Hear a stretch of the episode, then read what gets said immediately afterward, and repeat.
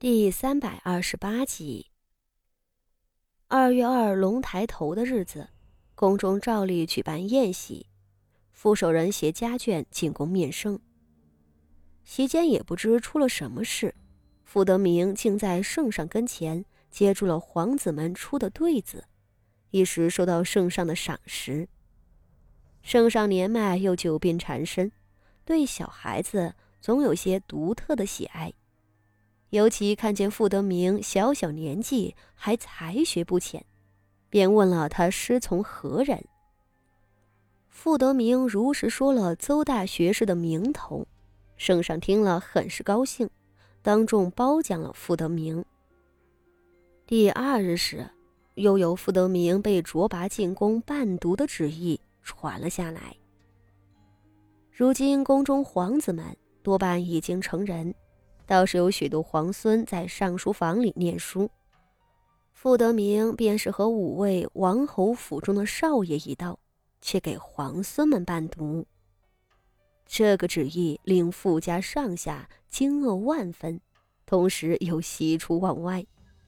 众人都不曾想到，一向任性淘气的傅德明，竟也有了这份出息。这种喜悦。比当年傅锦仪被册封为县主更深，因为傅德明是个男孩子，还是大房唯一健康的男孩子。他有了能耐，便是整个大房有了前途。傅守仁都欢喜了好些天。要说这傅德明也算坎坷，些是死后，他失去了母亲的庇护，日子自然不好过。但伴读一事，使得他在府中的地位发生了翻天覆地的改变。他重新获得了长辈们的看重，副手人再次将他看作了府中的希望，而不再费尽心力的去奢望那可怜的嫡长子傅德熙能好起来。毕竟，傅锦仪再能耐，她也是个女儿身，无法代替傅德明的地位。县主，这可不是一件小事啊。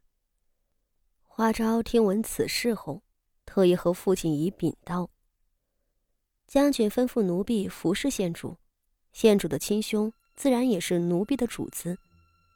如今五少爷炙手可热，大少爷却无人问津了。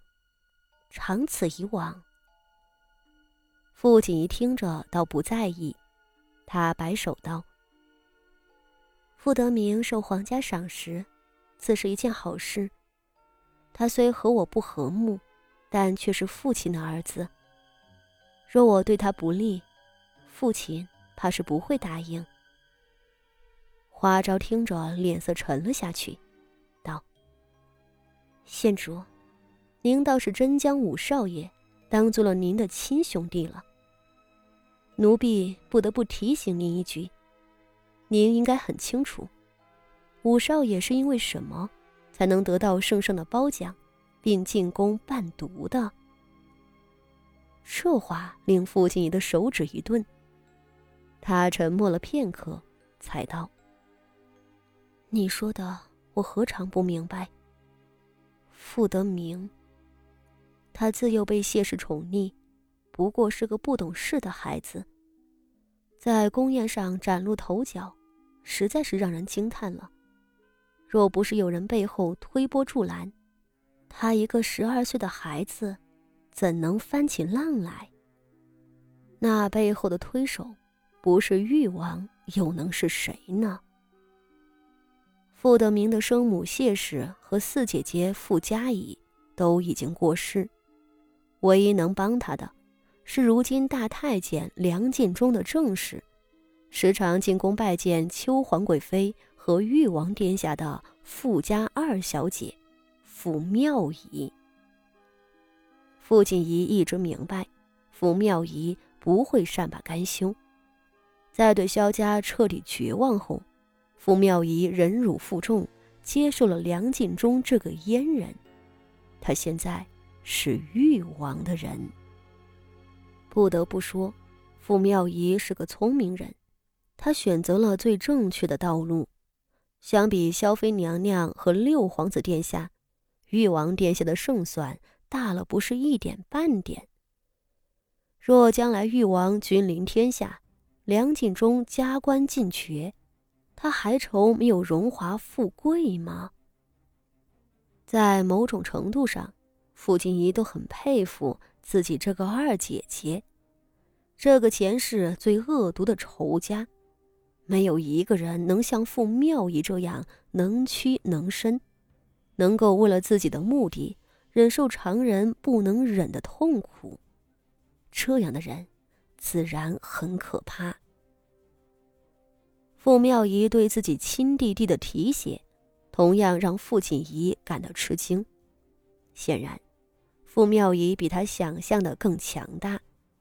他一定是非常受梁晋忠的宠爱，这才能够入了誉王的法眼，求得了誉王的支持。倒真是好笑，这傅妙仪走到哪儿都能活得下去，且活得风光。就算是被折磨的死去活来，就算成为太监的女人，她也能站在权势的中央。傅妙仪的算盘打得响，如果傅德明能成为傅家真正的继承人，那整个傅家的力量便会被他们姐弟收入囊中。既然县主明白，那就更不能让五少爷做大了。花昭淡淡道：“五少爷并没有多少城府，他背后的人却不得不提防。若是往深里想。”五少爷就是誉王党在傅家培植的一颗棋子。棋子。傅锦仪抽了抽嘴角，这傅家什么时候成了他们可以随意摆布的了？真是可笑。